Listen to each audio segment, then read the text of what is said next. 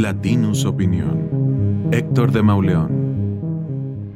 Carlos Navarrete, expresidente del PRD, expresidente del Senado y durante un tiempo una de las figuras más cercanas a Andrés Manuel López Obrador, reveló en una entrevista de radio que a partir de 2006 las aspiraciones políticas de AMLO estuvieron financiadas no con sobres amarillos, sino con maletas enviadas por alcaldes, diputados, senadores, gobernadores y otros servidores públicos que eran obligados a entregar el 10% de su salario mensual.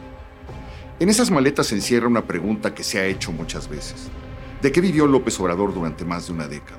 ¿Cómo se financió su movimiento?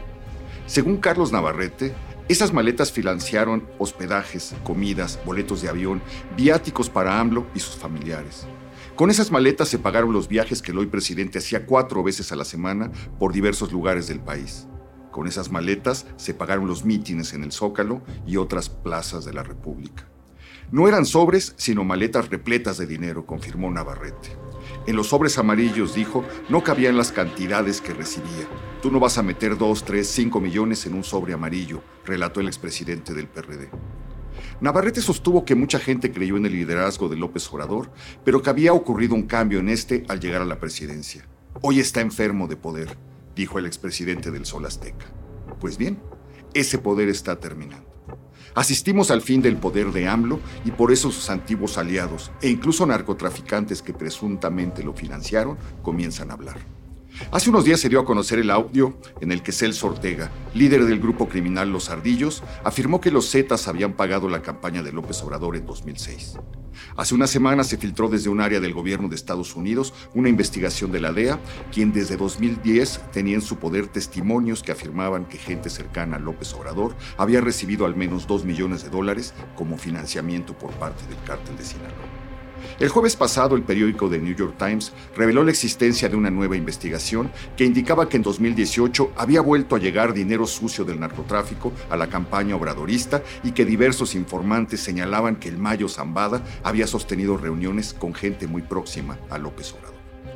El reportaje hablaba incluso de una transferencia de dinero de operadores del narcotráfico a intermediarios del gobierno de AMLO, lo que coincidía con una visita que López Obrador había realizado a Badiraguato en 2020. En los dos casos ha quedado claro, salvo para quienes no quieren verlo, que las investigaciones fueron cerradas por razones políticas y diplomáticas. La última, porque el gobierno de Estados Unidos se negó a desatar un conflicto con quien considera un aliado crucial en la lucha contra la migración y el fentanilo. López Obrador ha descalificado estas investigaciones, así como las versiones que hablan de la entrega de maletas repletas de dinero a operadores políticos cercanos y de las cuales ya había dado cuenta Elena Chávez a partir de un testimonio de primera mano en su libro El Rey del Cash.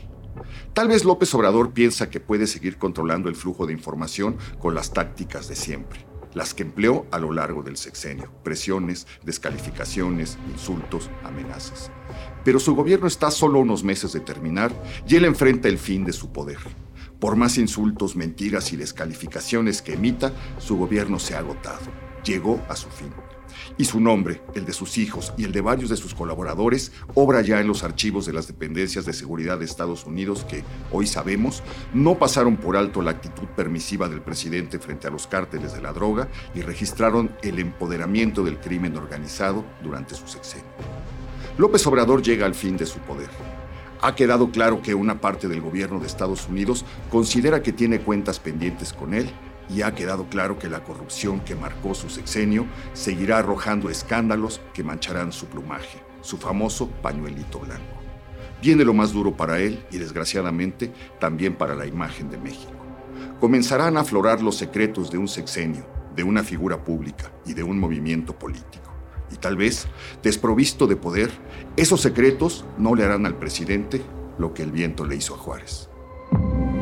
Esto fue una producción de Latinus Podcast.